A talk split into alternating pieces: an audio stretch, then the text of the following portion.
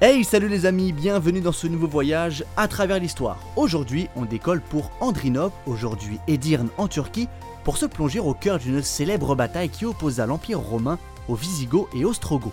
Cette bataille, qui fut un échec retentissant pour Rome, est considérée comme le point de départ du déclin de l'Empire romain. Nous allons tenter de comprendre comment un tel empire, aux fondations si solides et au prestige incontestable, a pu connaître une fin aussi tragique. Allez, c'est parti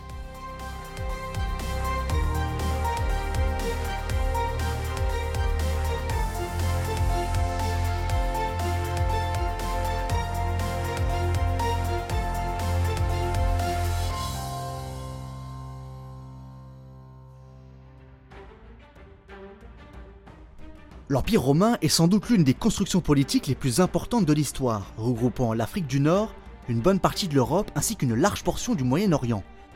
L'Empire romain a largement influencé le monde méditerranéen sur les plans politiques, culturels, linguistiques ou encore religieux. De nos jours, son héritage est encore palpable à travers notamment les aménagements routiers, tels que les célèbres voies romaines. Cependant, à partir du IIe siècle, l'Empire est confronté à ce qu'on appelle les invasions barbares, c'est-à-dire un vaste mouvement de population vers l'ouest. À cela s'ajoute une situation économique difficile et des troubles politiques internes. L'Empire romain y succombera. Mais avant d'en arriver là, revenons un peu en arrière.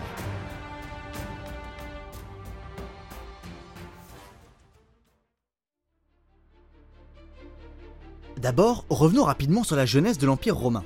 En 44 avant Jésus-Christ, Jules César meurt. Pour assurer la stabilité de la République romaine, trois grandes personnalités vont s'entendre pour se partager le pouvoir le fils de César, Octave, le général romain Marc-Antoine, ainsi que Lépide, proconsul de la Gaule cisalpine. Chacun hérite d'une partie de la République. Octave obtient l'Occident, Marc-Antoine récupère l'Orient et Lépide s'occupe de l'Afrique. Au départ, les trois hommes sont réunis par un objectif commun, venger la mort de César. Mais vous vous en doutez bien, la cohabitation entre trois hommes assoiffés de pouvoir va forcément dégénérer. Lépide est rapidement destitué par Octave, qui entame alors une ascension qui le mènera au plus haut. En 31 avant Jésus-Christ, se fait élire consul et déclare la guerre à l'Égypte de Cléopâtre, qui a notamment pour allié Marc-Antoine. Les deux hommes sont donc voués à s'affronter. Cette bataille aura lieu à Axium, en Grèce actuelle, en 31 avant Jésus-Christ. Octave en sort vainqueur et poursuit ainsi sa conquête de l'Orient.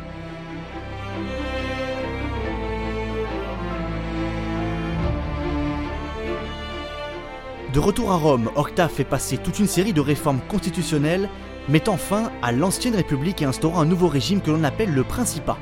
Mais la situation est assez paradoxale. Octave prend garde à ne pas balayer l'héritage de la République pour ne pas donner l'impression de vouloir instaurer une dictature, mais dans le même temps, il s'assure des pouvoirs grandissants. Le 16 janvier de l'an 27 avant Jésus-Christ, le Sénat lui confère les titres inédits d'Augustus et de Princeps, le premier que l'on connaît sous le nom d'Auguste, et le second traduit par première tête. Octave, maintenant appelé Auguste, amorce une période qui marquera l'histoire à jamais pour son héritage colossal, l'Empire romain. S'ensuit alors une période de richesse civilisationnelle extraordinaire durant laquelle se sont succédées les innovations culturelles, politiques, juridiques ou encore économiques. Cependant, en 378, la situation bascule. L'Empire romain est écrasé à Andrinople par les Ostrogoths et les Visigoths.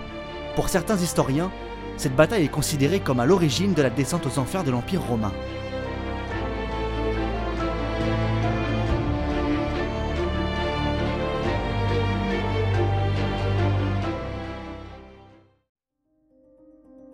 Nous voilà donc en 378 à Andrinople, moment charnière de l'histoire de l'Empire romain. Mais alors, que s'est-il réellement passé? Avant toute chose, rappelons un peu le contexte. D'abord, faisons le point sur les Goths. Les Goths sont un peuple germanique dont les deux branches sont les Ostrogoths et les Visigoths. Ce peuple, qui avait migré dans le sud de l'Europe à partir du 2 siècle avant Jésus-Christ, a été en conflit avec Rome plus d'une fois.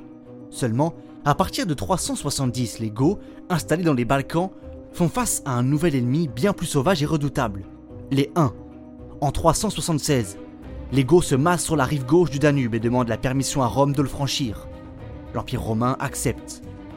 Les Goths s'installent en Thrace, l'actuelle Bulgarie, et reçoivent le statut de troupes fédérées. L'empereur Valens demande même qu'on leur donne des vivres. Pour les Romains, cette requête tombait à pic étant donné que certaines régions de l'Empire romain commençaient à se dépeupler et étaient donc fiscalement abandonnées. Les Goths étaient censés former un royaume quasi indépendant devant toutefois payer l'impôt et servir dans l'armée romaine en cas de besoin. Cependant, Entre la théorie et la pratique, il y a parfois un fossé. L'administration romaine n'est pas prête à gérer l'arrivée de dizaines de milliers de Goths.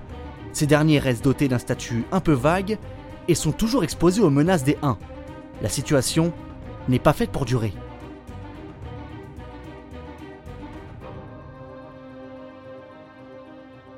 La coexistence entre les deux peuples était quasi impossible. Les autorités romaines font subir au peuple go un traitement très dur.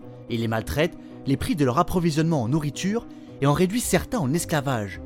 Eunape, rhéteur grec contemporain des événements, rapporte que les chefs romains échangeaient du pain contre des esclaves. Autrement dit, tous les ordres de l'empereur Valens sont ignorés, signe de son impuissance. Évidemment, il ne faut pas attendre longtemps pour que les Goths, menés par le chef Fritigerne, entrent en rébellion. En 377, des affrontements éclatent dans plusieurs villes, dont Marcianopolis, importante colonie romaine. Surtout, les Goths parviennent à entraîner dans leur rébellion d'autres peuples opprimés par l'Empire romain, des travailleurs, des esclaves ou encore des prisonniers. Les Goths mettent littéralement à feu et à sang la trace. Ils en viennent même à assiéger une ville d'une importance capitale, Andrinople.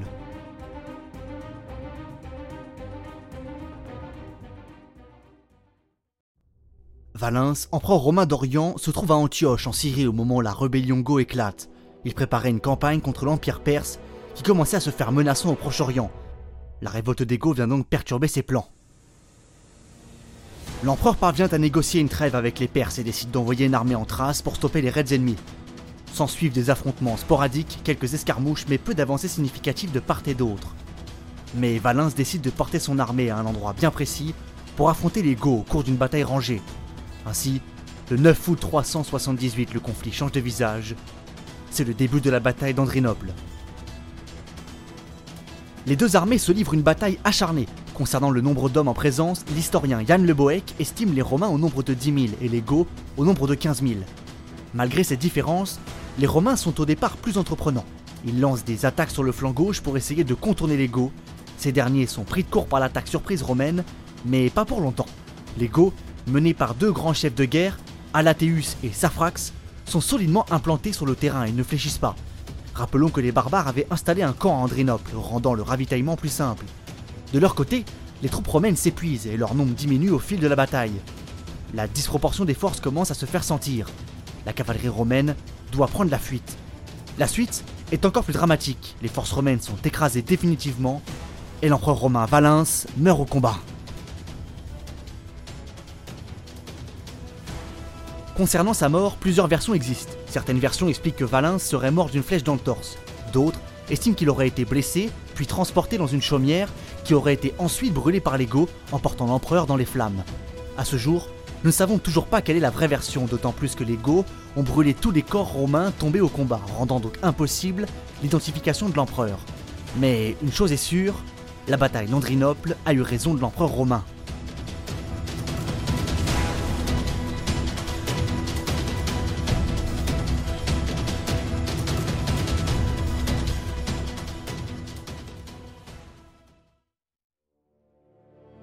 Malgré cette déroute, l'Empire romain ne se laisse pas abattre pour autant face à la menace barbare. Théodose succède à Valens et parvient à stabiliser la situation. Les conditions de cette stabilisation ne sont pas très claires. Théodose aurait mis fin à la rébellion des Goths par un traité datant du 3 octobre 382. Ce traité prévoyait notamment l'implantation durable et pacifique des Goths en Thrace. Mais malgré cette apparence de paix et de retour à la normale, cette implantation aussi importante de barbares au cœur de l'Empire romain est un aveu de faiblesse colossal. Comme l'affirment plusieurs historiens comme Bruno Dumézil, la bataille d'Andrinople est un traumatisme évident pour les Romains. Sur le plan politique, cette bataille entérine une tendance déjà amorcée depuis longtemps, la présence de barbares au sein de l'administration romaine, comme le célèbre Alaric Ier, roi des Visigoths. Sur le plan militaire, la défaite d'Andrinople marque un changement de stratégie majeur. Jamais les Romains ne referont une bataille sur le même modèle militaire.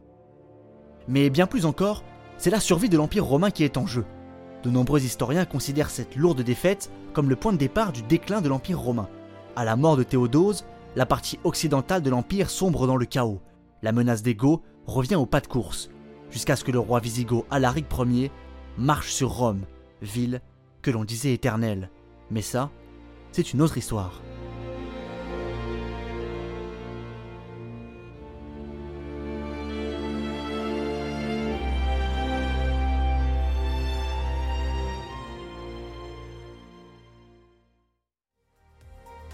Et voilà les amis, c'est la fin de ce beau voyage à travers l'histoire. J'espère que vous avez passé un agréable moment en ma compagnie. En tout cas pour moi ce fut un immense plaisir de faire ce merveilleux voyage avec vous.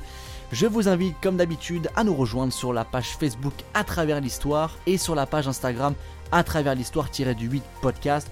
Vous pourrez y suivre toutes les actualités liées à l'émission.